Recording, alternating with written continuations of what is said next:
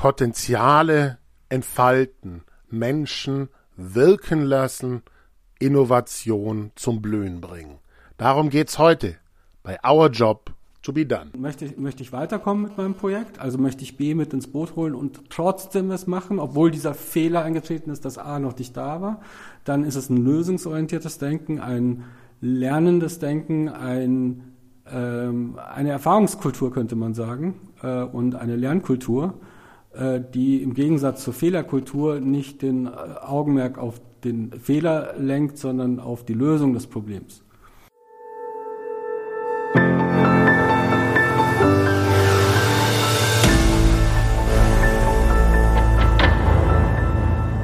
Möchtest du einen Schuldigen finden, in dem Sinne, dass ähm, ja jemand verantwortlich gemacht wird und damit sozusagen der Fehler anscheinend beseitigt wird, oder möchtest du wirklich verstehen, wie es zu diesem Fehler gekommen ist? Also was hat dazu geführt und auch zu verstehen, naja, wie kann man dafür sorgen, dass sich dasselbe nicht wiederholt? Also letztlich eine Kultur des Schaffens, des Lernens, des Verstehens und auch des Entwickelns von Potenzialen.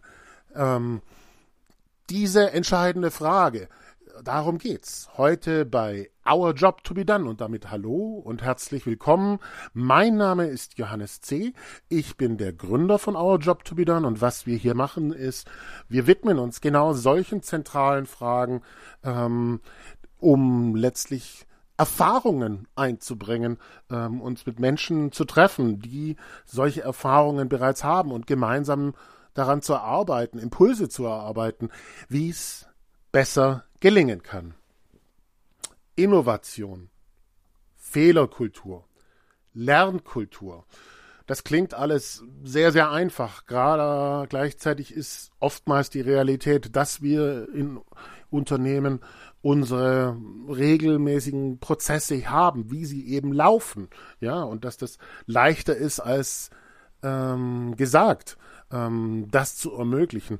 Und das ist gleichzeitig aber in meiner Erfahrung eben auch so ein wesentlicher Hebel sein kann, ähm, wie wir miteinander umgehen und wie wir auch gerade mit dem Thema Fehler umgehen, um Potenziale zu entfalten. Ich habe mich dazu getroffen mit Geekspace 9 in München und weil dieses Thema so wirklich komplex ist, es ist schon ein sehr, sehr eigenes Weltbild, um das es geht und ähm, es völlig natürlich ist, dass sich auch Fragen damit verbinden. Die Einladung neben diesem Podcast an dich, lieber Hörer, ähm, komme gerne ähm, äh, auf die Website www.gs 9.com und dort ähm, haben wir vorbereitet eine kleine Möglichkeit auch zu einem Austausch, damit wir das, was wir hier machen, ja, diesen Austausch darüber, wo hakt es da, wie, wie kann das aber auch gelingen, diese Potenziale zu entfalten, dort fortsetzen können. www.gs9-.com, wie gesagt, dort setzen wir diesen Dialog fort. Hallo, ich bin der Marco, ich bin einer der Gründer von Geekspace 9, einer Agentur für digitale Innovation und Produktentwicklung. Ähm, und ich freue mich, mit dir über Innovationen sprechen zu dürfen heute. Hallo, ich bin Kerstin. Äh, ich bin noch gar nicht so lange dabei, erst seit Oktober letzten Jahres, kenne aber den Marco und den anderen Marco, meinen anderen Chef, seit 2013, glaube ich schon äh, und freue mich hier alles so, was mit Kommunikation und Marketing zu tun hat, zu machen und Events, solange man sie dann wieder machen darf. Ja, danke schön für die Einladung. Und Marco hat es auch schon gesagt, wir sprechen über Innovation und wir sprechen insbesondere über Innovation und Mensch.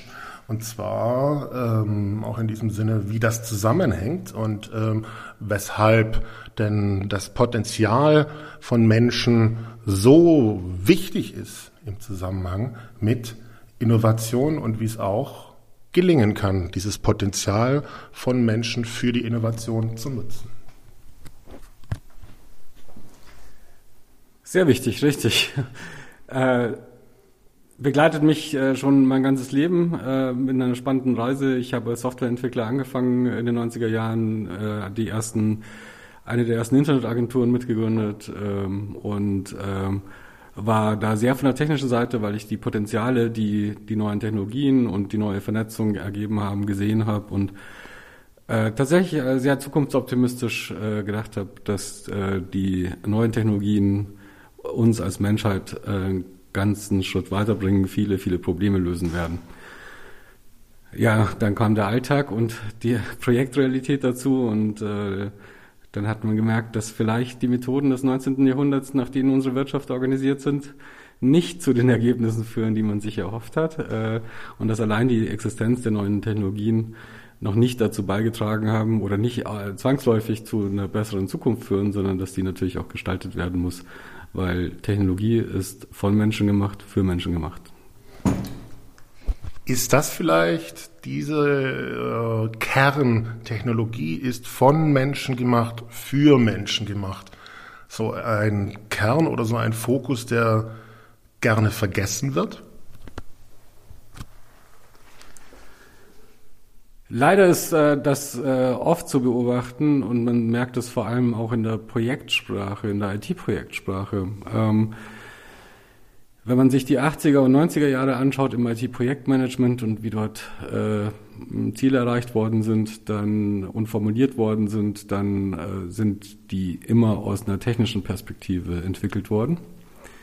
Damals hieß das zum Beispiel Requirements Engineering, wurde äh, in einer Art und Weise praktiziert, dass man eine sehr äh, abstrakte Vorstellung von einem System sich entwickelt hat, dass irgendjemand in einer verschlossenen Kammer sich überlegt hat, was man denn tun könnte und was dann jetzt gut wäre.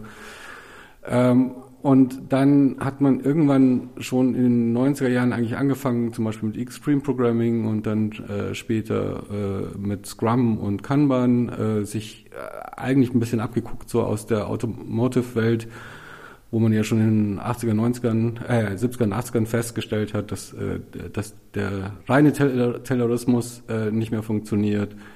Ähm, man hat nach Systemen wie einem äh, äh aus äh, oder Kaizen aus äh, Japan äh, sich bedient hat und in der Entwicklung man dann festgestellt hat, also zum Beispiel das agile Projektmanagement geht ja von den agilen Werten aus. Auf einmal standen da Werte im Raum. Äh, vorher hat da niemand über Werte gesprochen.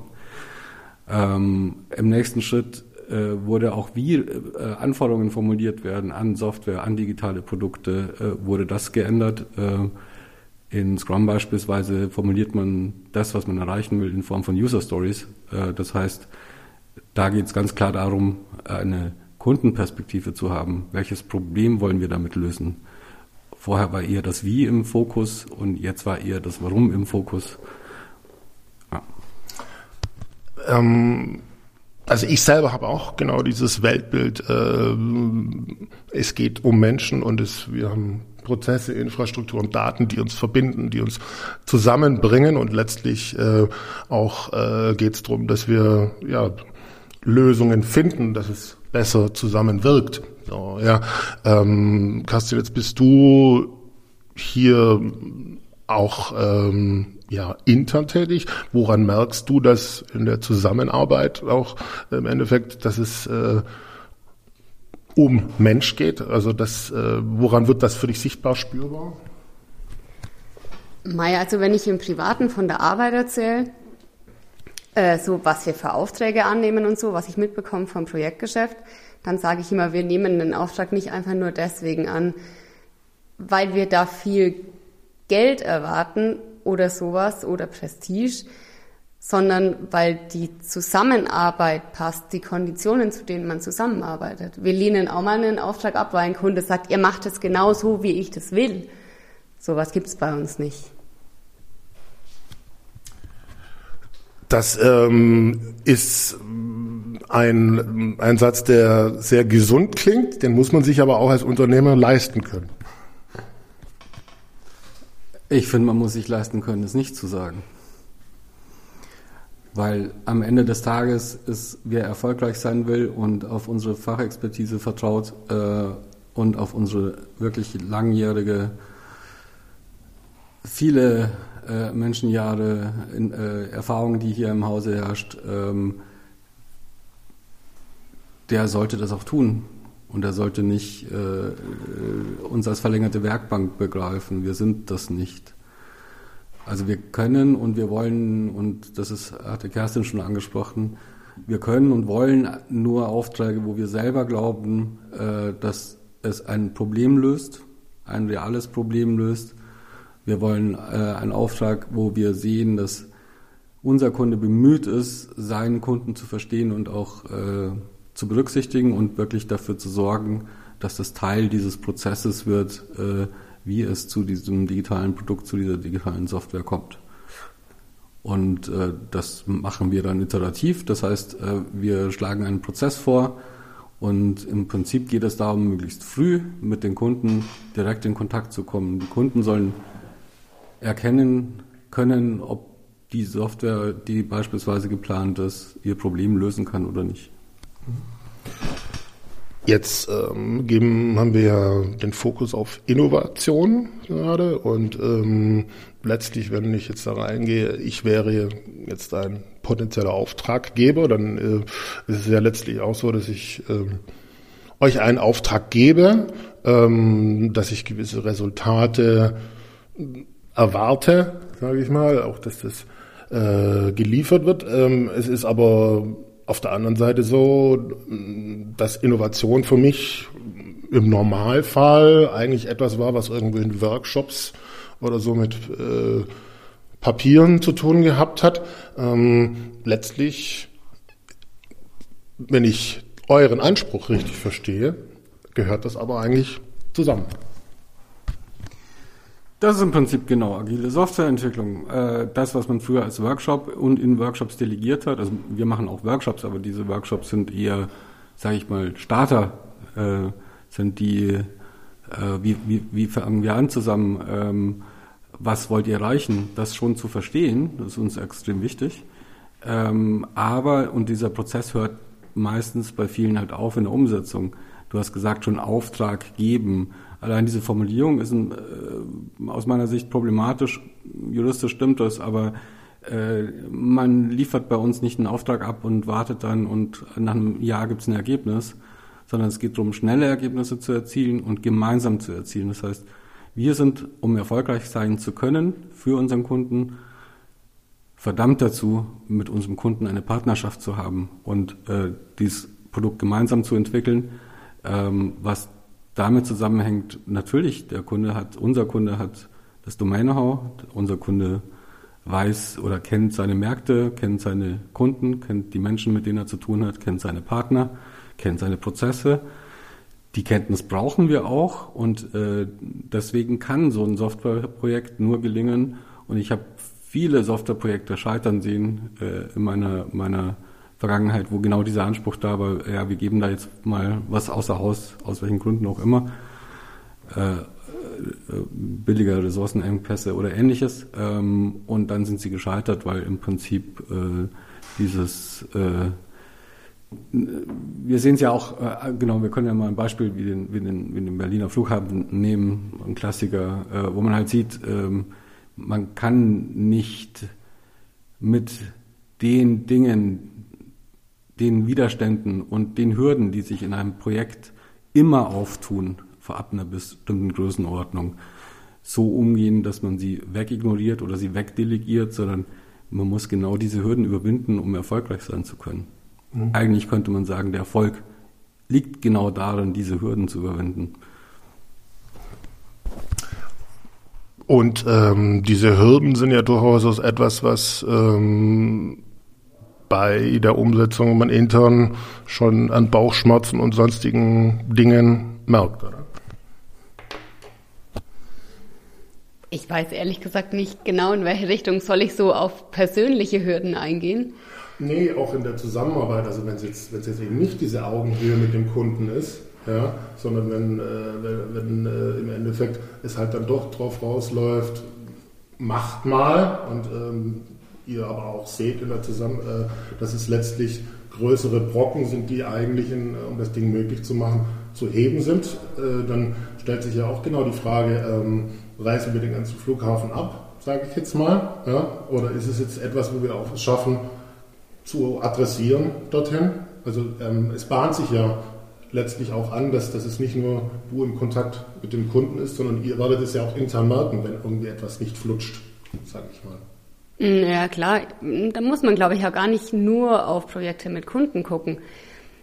Ähm, die beiden Markus, so wie ich das mitbekommen habe, und im letzten Wechsel war ich auch da, ähm, wenn man so ein Unternehmen hat, dann läuft nicht alles immer rund und wenn man dann vor Hürden steht oder wenn es gerade schwieriger ist, dann muss man gerade umso mehr zusammen am Strang ziehen und auch mal neu starten, wie wir es mit Geekspace 9 gemacht haben zum Beispiel.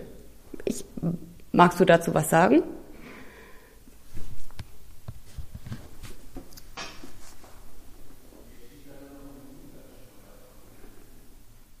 Also mein ganzes Leben besteht aus, aus Hürden zu überwinden. Nur verstehe ich sie nicht. Also bei Hürden ist ja schon wieder so eine so eine unterschwellige Wertung dabei. Äh, ich glaube, das Leben und das Fortgehen des äh, das Spiel des Lebens funktioniert nur dadurch, dass es diese Hürden gibt. Und äh, wenn man an Punkte kommt, wo man äh, einfach feststellt, dass man Probleme hat, äh, dann glaube ich, entsteht viel Leid daraus, dass man diese Probleme nicht adressiert und benennt. Mhm.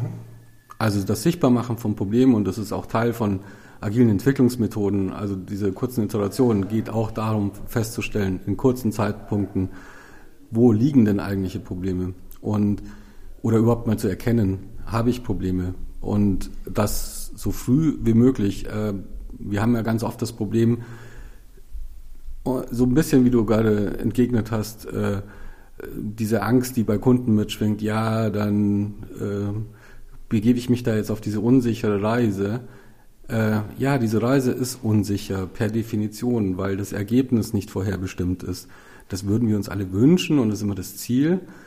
Aber den Prozess aus dem Auge zu verlieren und nur das Ergebnis zu äh, sehen zu wollen in einem Prozess, der Innovation hervorbringen will, ist schwierig. So. Der Prozess ist nämlich das, was die Sicherheit geben muss. Und der Prozess gibt die Sicherheit in dem Moment, wo man beispielsweise das Wort Risikomanagement einzuführen, wo man eben eine Art Risikomanagement hat. Und dieses Risikomanagement ist nicht die große Vorhersage, sondern ist eben auch das Kleine. Was haben wir denn in dieser Woche geschafft? Wo gab es Hürden, die wir nicht überwunden haben, die wir eigentlich vorhatten zu überwinden? Warum konnten wir sie nicht überwinden? Wer war daran beteiligt? Wer könnte uns bei der Lösung helfen? Und das macht Innovation schneller, besser und überhaupt praktikabel, äh, weil dadurch die eigentlichen Dinge, die zur Innovation führen, erst möglich werden.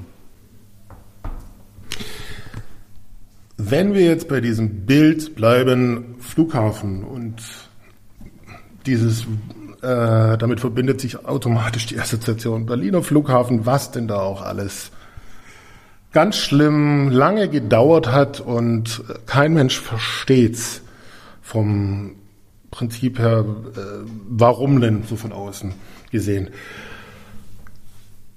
Ich habe jetzt noch keinen Flughafen, aber ich habe Schiss davor, dass mir genauso was passiert.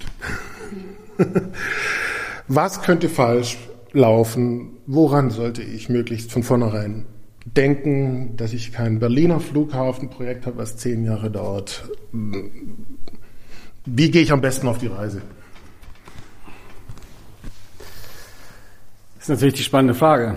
Ähm, wenn man sich das anschaut und es ist so ein bisschen vielleicht dann äh, mal die mal hinter die Kulissen geguckt, ähm, Natürlich ist ganz einfach bei solchen Projekten, und das haben wir wahrscheinlich alle im Leben schon erlebt, äh, wenn man sich anschaut, was fachlich äh, falsch gelaufen ist, dann kann man das beschreiben, was da fachlich falsch gelaufen ist, welche Dübel nicht, Brandschutz und so weiter.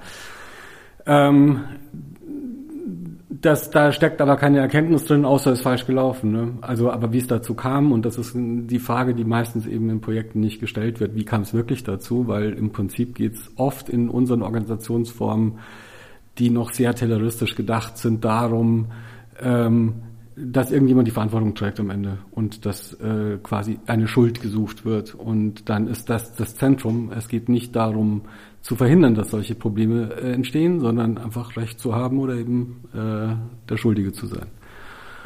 Und aus der Haltung raus, und äh, da habe ich immer dieses äh, klassische Beispiel, die, das mich sehr beeindruckt hat, die äh, Veränderung in der Flugzeugindustrie, wenn wir schon beim Flughafen sind. Ähm, früher gab es da ja eine ganz klare Hierarchie, das gab den Captain, der äh, quasi der oberste Befehlshaber und alle anderen haben sich nach ihm zu richten. Äh, man hat dann aber über Jahrzehnte der Flugsicherheitsuntersuchungen und der Inzidenz, die man da äh, untersucht hat, festgestellt, dass das genau das Problem ist. Dass nämlich der Captain äh, derjenige ist, der im Cockpit das Sagen hat und der andere eigentlich nicht. Und dann hat man äh, äh, schon einige Jahre her angefangen, dieses äh, Crew Resource Management zu im, äh, implementieren, oder, äh, wo es darum geht, tatsächlich zu sagen, nein, ihr seid zwei voll ausgebildete Piloten, ihr müsst in der Lage sein, dieses Ding hier zu fliegen.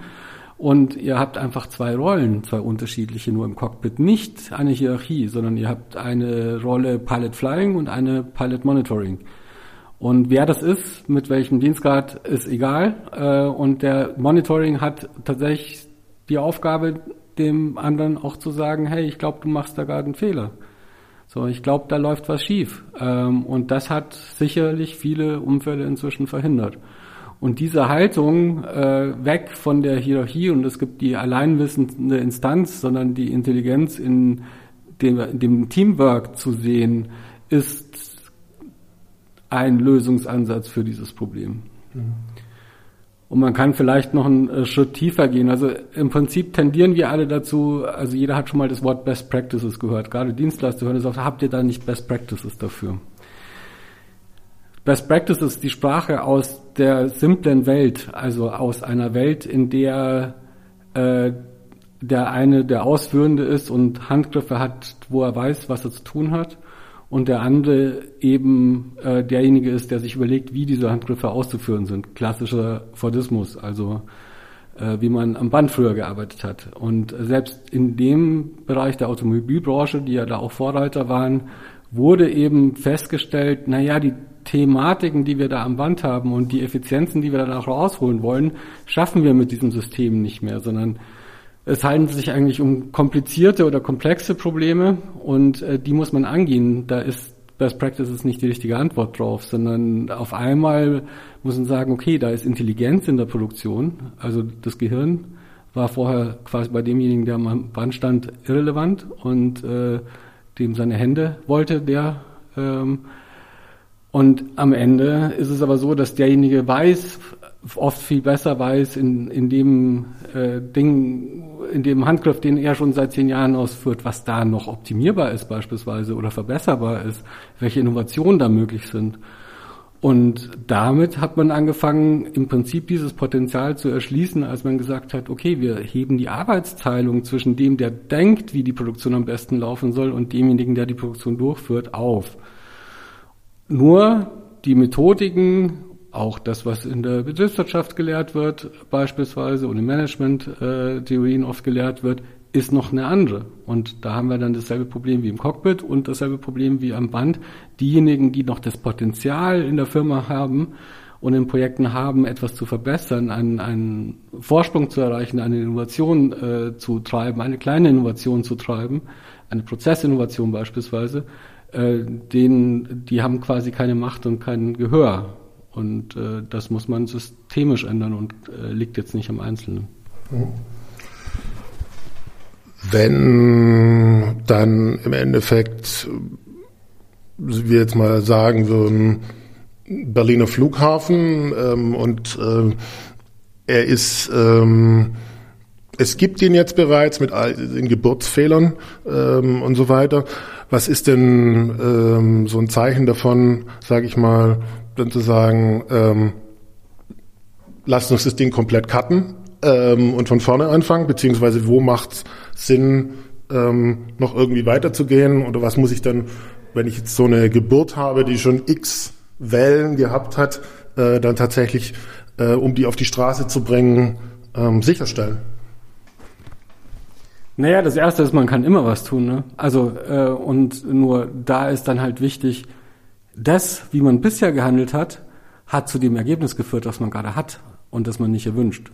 So, und das heißt, äh, wenn man dieselben Methodiken, äh, äh, wie hat Einstein mal gesagt, äh, wir können die Probleme äh, nicht lösen mit denselben, mit demselben Denken und Handeln, mit dem wir sie erzeugt haben. So, und das ist dann im Prinzip genau dieser Punkt, wo man sagen muss, okay, wir müssen hier eigentlich äh, an dem System was ändern.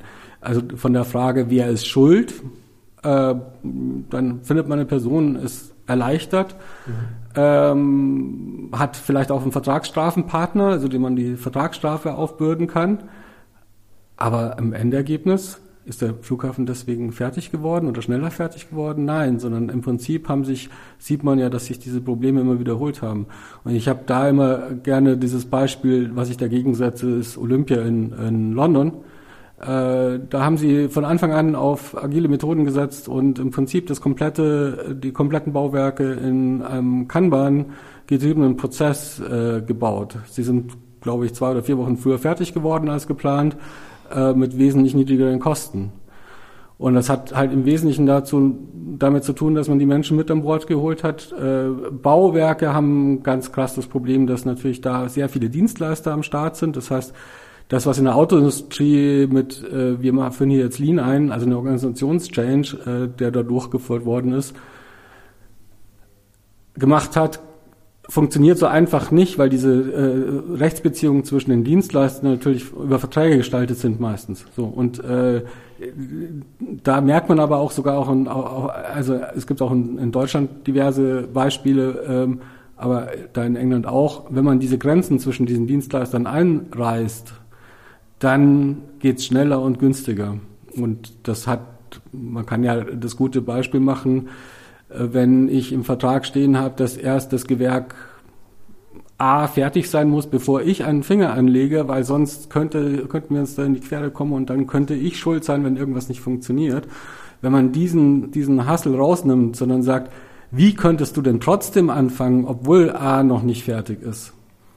Und wenn das Konsequenzen hat, dann tragen wir die zusammen. Äh, dann ist, äh, dann hat man natürlich äh, mehr Speed beispielsweise und damit auch mehr äh, mehr Beweglichkeit, um diese Probleme zu lösen.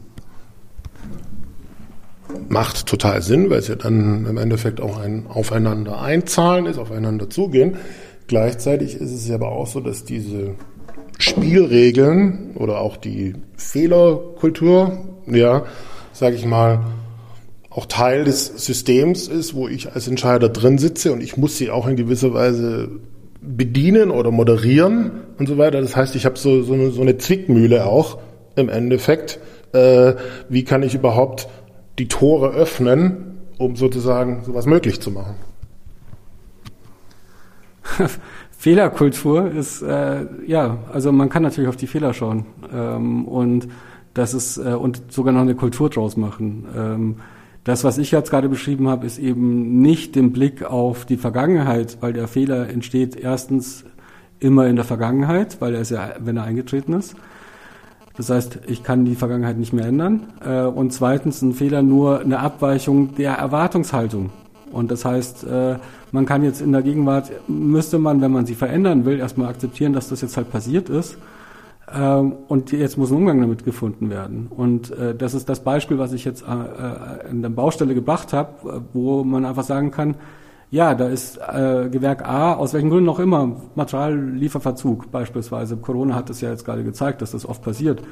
Äh, und möchte ich, möchte ich weiterkommen mit meinem Projekt? Also möchte ich B mit ins Boot holen und trotzdem es machen, obwohl dieser Fehler eingetreten ist, dass A noch nicht da war? Dann ist es ein lösungsorientiertes Denken, ein lernendes Denken, ein, ähm, eine Erfahrungskultur könnte man sagen äh, und eine Lernkultur, äh, die im Gegensatz zur Fehlerkultur nicht den äh, Augenmerk auf den Fehler lenkt, sondern auf die Lösung des Problems. Man kann natürlich auch äh, jahrelang, also man hätte auch den Bauer einfach einstellen können in Berlin und erstmal die Gerichtsprozesse abwarten, wer denn jetzt schuld ist. Und dann hätte man gesagt, okay, der ist schuld, der muss es jetzt beheben. Ähm, da merkt man, wie wenig Sinn das hat, wenn man fertig werden will. Ja, und, und es ist aber auch gleichzeitig, äh, ich meine, wir haben ja auch das euer Produkt, digitale Produkte herzustellen. Und äh, so eine Beobachtung ist auch äh, in diesem Zusammenhang bei mir, dass ähm, ich sag mal, im Sinne von Datenoptimierung, wie kann man die, dieses Potenzial rausholen, wie es dann schon so schön heißt, für den Vertrieb und so weiter, dann gerne auch ähm, na, Ebene installiert wird, ähm, all meine Kunden, wo sind die Risiken, wo sind die Chancen und so weiter, um den Vertrieb äh, das sichtbar zu machen. Ähm, das sind das klingt alles irgendwie toll. Ich habe es jetzt auch im Zuge von Corona zum Beispiel dann erlebt, dass bei manchen Unternehmen, wo ich äh, Produkte bereits gekauft habe oder irgendwo in der Pipeline drin stand, beziehungsweise sogar bei meiner Krankenversicherung, das eher sich angefühlt hat, die haben ihren, ihre Angst, letztlich irgendwie äh, nichts mehr zu verkaufen, haben sie dann die Sensoren hochgefahren, so nach dem Motto, wo ist eine Chance oder wo ist ein Risiko und haben sich auf mich gestürzt. So, und das war für mich so, so der Punkt, wo ich so irgendwie gemerkt habe, ich kann nichts dafür, dass es euch gerade so geht, ja, und ich fühle mich gerade belästigt irgendwie. Also das, das geht auch in die, die falsche Richtung. So. Ja, weil das natürlich die Haltung ist denjenigen, desjenigen, der da was anbietet. Also da kommen dem seine Ängste oder der, die Organisationsängste zum Tragen. Und bei Corona ist das natürlich überdeutlich geworden.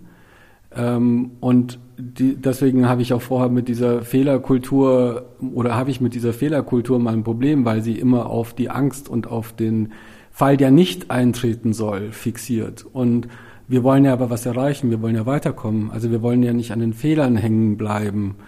Kann man auch fragen, was ist überhaupt ein Fehler? Das ist äh, in der IT. Ähm, da haben wir, also wir haben uns ja viel mit Fehlern beschäftigt, weil natürlich das Wort Bug kommt in der digitalen Produktentwicklung ständig vor, aber was ist denn eigentlich ein Bug? Ist es ein nicht erwartetes Verhalten? Ist es das System stürzt ab? Ist es äh, ein menschlicher Fehler und so weiter? Und äh, wir haben dafür unterschiedliche Worte versucht zu finden, auch in der Firma, weil das natürlich auch äh, Fehler beispielsweise automatisch mit Schuld assoziiert wird. Und äh, die, eine, eine Schuldkultur führt nicht zu den besten Leistungen, die Menschen bringen können. Und wer Angst davor hat, äh, und das ist, gilt jetzt auch für die Zusammenarbeit mit uns, äh, wir sagen, du musst akzeptieren, weil diese Hürden im Leben, auch in Projekten, die zu überwinden, daran steckt der eigentliche Wert. Äh, wie hat das Edison mal formuliert? Er musste tausendmal eine Glühbirne bauen, damit sie nicht funktioniert, äh, bis die tausenderste funktioniert hat. Äh, hätte er diese tausend Fehler nicht begangen, hätte er seinen Erfolg nicht feiern können.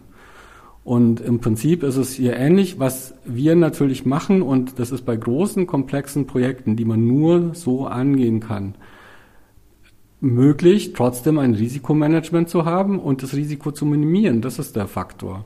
Und den Kunden früh ins, den Menschen, der später diese Produkte, diese Lösungen nutzen soll, auch frühzeitig mit an Bord zu holen. Ähm, der kann zwar nicht sagen, im Zweifel, was er braucht, aber er kann auch sagen, was er nicht braucht. So, oder welches Problem er hat und das er gerne lösen würde.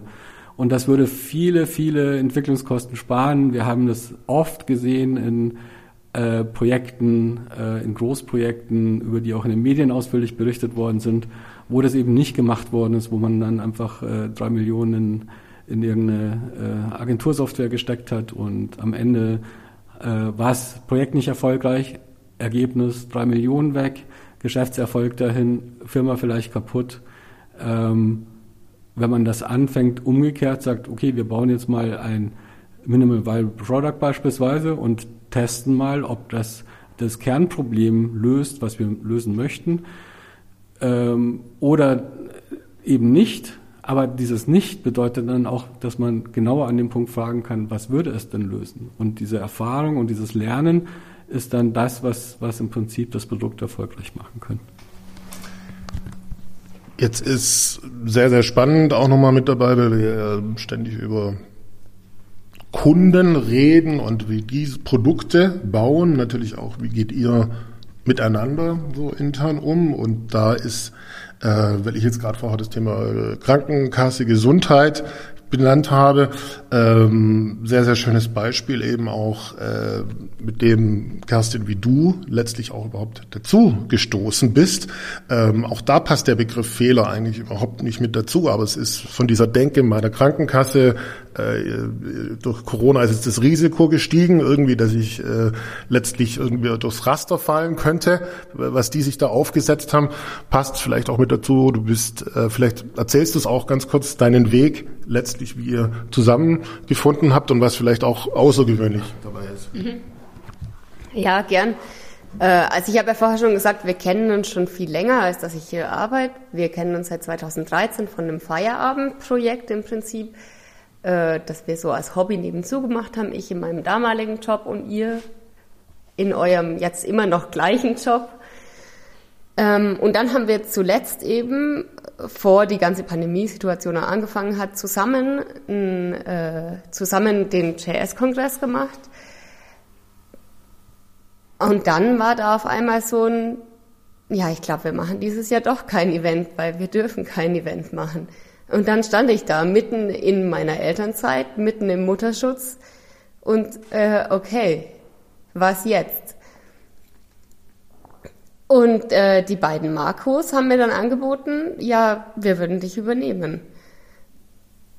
Und seitdem bin ich hier und habe echt viel Freude, weil man sich hier selber ganz anders nochmal entwickeln kann und vor allem, weil mir, also wir haben uns gekannt von der Zusammenarbeit einfach und wussten, wir können gut zusammenarbeiten und euch hat eigentlich von Anfang an gar nicht interessiert, was hast du überhaupt für Qualifikationen oder so.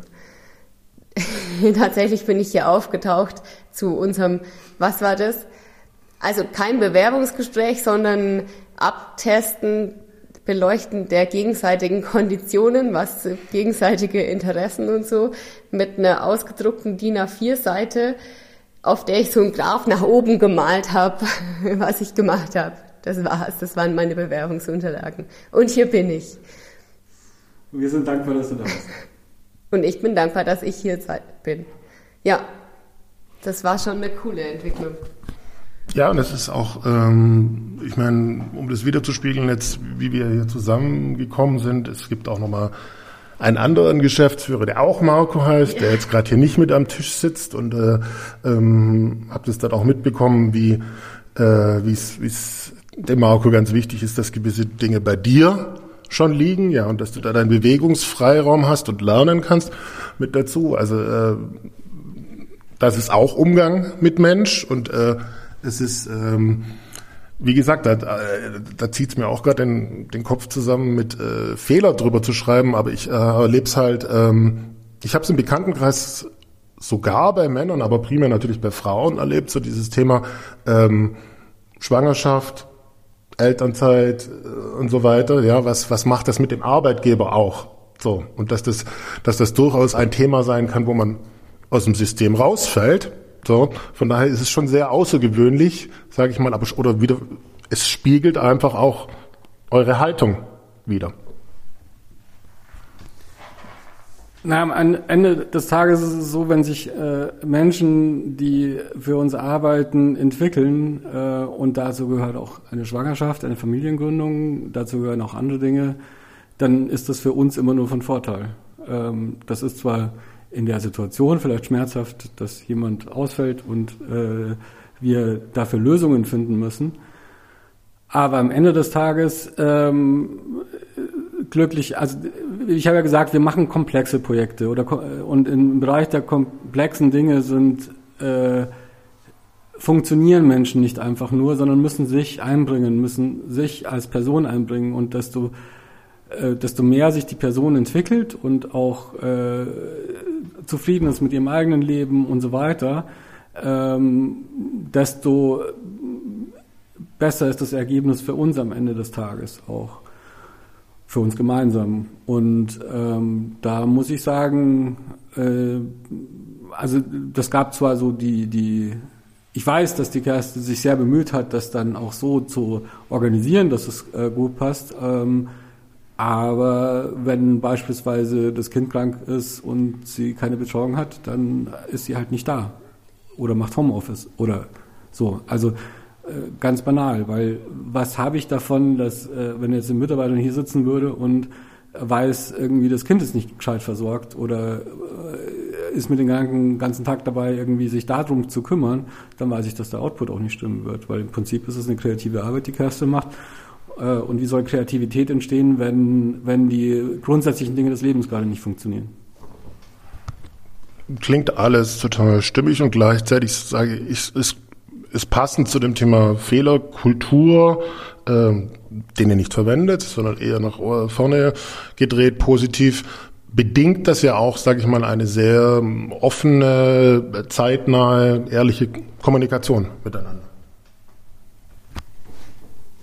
Naja, ich meine,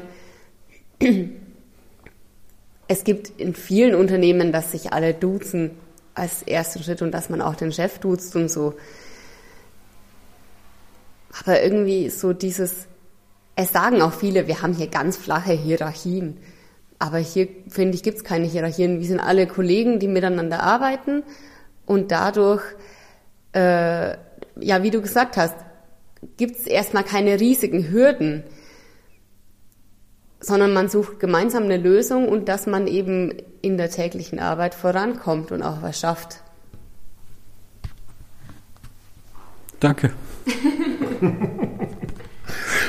ja, also, aber ähm, ich möchte, also ich habe es de deswegen auch äh, mich entschieden, es bewusst mit reinzunehmen, weil es halt letztlich auch das Spiegelbild ist, äh, wie äh, ihr euch entscheidet, mit Kunden umzugehen, das genauso in aller Konsequenz mit Mitarbeitern dann auch zu tun. So. Und Von Menschen für Menschen. Ja. Genau. Und äh, das ist, äh, dadurch entsteht eben auch eine, eine Stimmigkeit letztlich so. Also das, das, das spürt man auch, ja, und das ist, ich glaube, wir sind sowieso in einer Welt, wo äh, also dieses Grundverständnis, es geht um Menschen, kommst du eigentlich nicht dran vorbei, da musst du schon sehr verblendet sein, sage ich, also sag ich mal ganz ehrlich gesagt. Und äh, ähm, äh, auch in diesem Zusammenhang dass es immer mehr darum geht, ja, wie handelst du tatsächlich? Nicht nur erzählst du die tolle Geschichte, sondern was machst du wirklich? Und da ist halt äh, eine Stimmigkeit auch spürbar. Ja, da kann ich mich nur bedanken, wenn du das so wahrnimmst, dann freut mich das. Ähm, es ist auch gar nicht so sehr, dass ich, dass wir da drauf hinarbeiten. Das klang jetzt bei dir so ein bisschen wie, sondern es ist eher so ein, ähm, also ich kann es an einem an einem Beispiel machen. Äh, wir haben da völlige Klarheit. Ähm, früher, oder ich war früher CTO äh, bei einer anderen Firma und habe mit sehr vielen Überstunden zu kämpfen gehabt. Ähm, ich habe diese Firma hier gegründet, äh, 2005, und habe beschlossen, meine Entwicklerinnen dürfen oder sollen keine Überstunden machen. Und ähm, das habe ich instinktiv entschieden zu dem Zeitpunkt das war dann auch nicht stimmig, weil natürlich äh, als Geschäftsführer, dann gibt es mal einen Auftrag, wo man sagt, ja, aber eigentlich wäre schon jetzt also so ähm, da ein bisschen mehr äh, Zeit noch reinzustecken. Und diese Unsicherheit und dieser Konflikt, und ich kann da viele Geschäftsführer oder Führungskräfte äh, verstehen, dass sie da in einen Konflikt kommen, weil auf der einen Seite ist sozusagen das Gefühl da, man könnte geschäftlich mehr rausholen, wenn da jetzt Überstunden geleistet würden. Und aufgelöst hat sich für mich aber irgendwann, als ich dieses äh, von Menschen für Menschen auch gefunden hatte. Ja, meine, ich habe ja jetzt gerade beschrieben, unter welchem äh, äh, Druck wir arbeiten, also was die Herausforderungen sind äh, für Entwicklerinnen und Entwickler. Das ist einer der anspruchsvollsten Jobs. Es tut mir immer fast leid. Die sitzen so unspektakulär vor einem Monitor und vor der Tastatur und äh, äh, das schaut so nach nichts tun aus fast manchmal. In Wahrheit ist es ein, also ich habe das ja selber lange genug getan, es ist äh, einer der anstrengendsten Jobs, also hier hunderttausende Zeilen Code und, äh, und Verbindungen und Komplexität im Kopf zu haben und immer wieder aufzulösen bei jedem neuen Punkt, den man hinschreibt, ist wirklich eine harte Arbeit. Ähm, und ich sage inzwischen, und es gibt ja auch Untersuchungen dazu, äh, genau genommen kann man eigentlich nicht mehr als fünf Stunden am Tag Code schreiben. Also wir haben, da sind wir gar wieder beim Thema Fehler wir haben ja sogar schon unter optimalen Bedingungen in 5000 Zeilen Code stecken zwei Fehler. So, das ist, äh, kann man über alle Projekte nachvollziehen. Also man muss anerkennen, Software ist immer fehlerbehaftet. Mhm.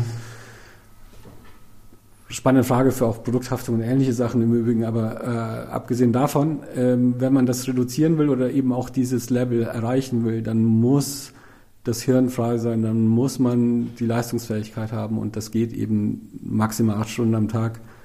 Äh, mehr auf Dauer funktioniert nicht. Und ich kenne halt ganze Geschäftsmodelle. Ich meine, das kann man jetzt allen, die zuhören, sagen. Ähm, ich habe die Erfahrung gesammelt, hört auf, Überstunden zu machen. Die sind oft nicht entsprechend vergütet.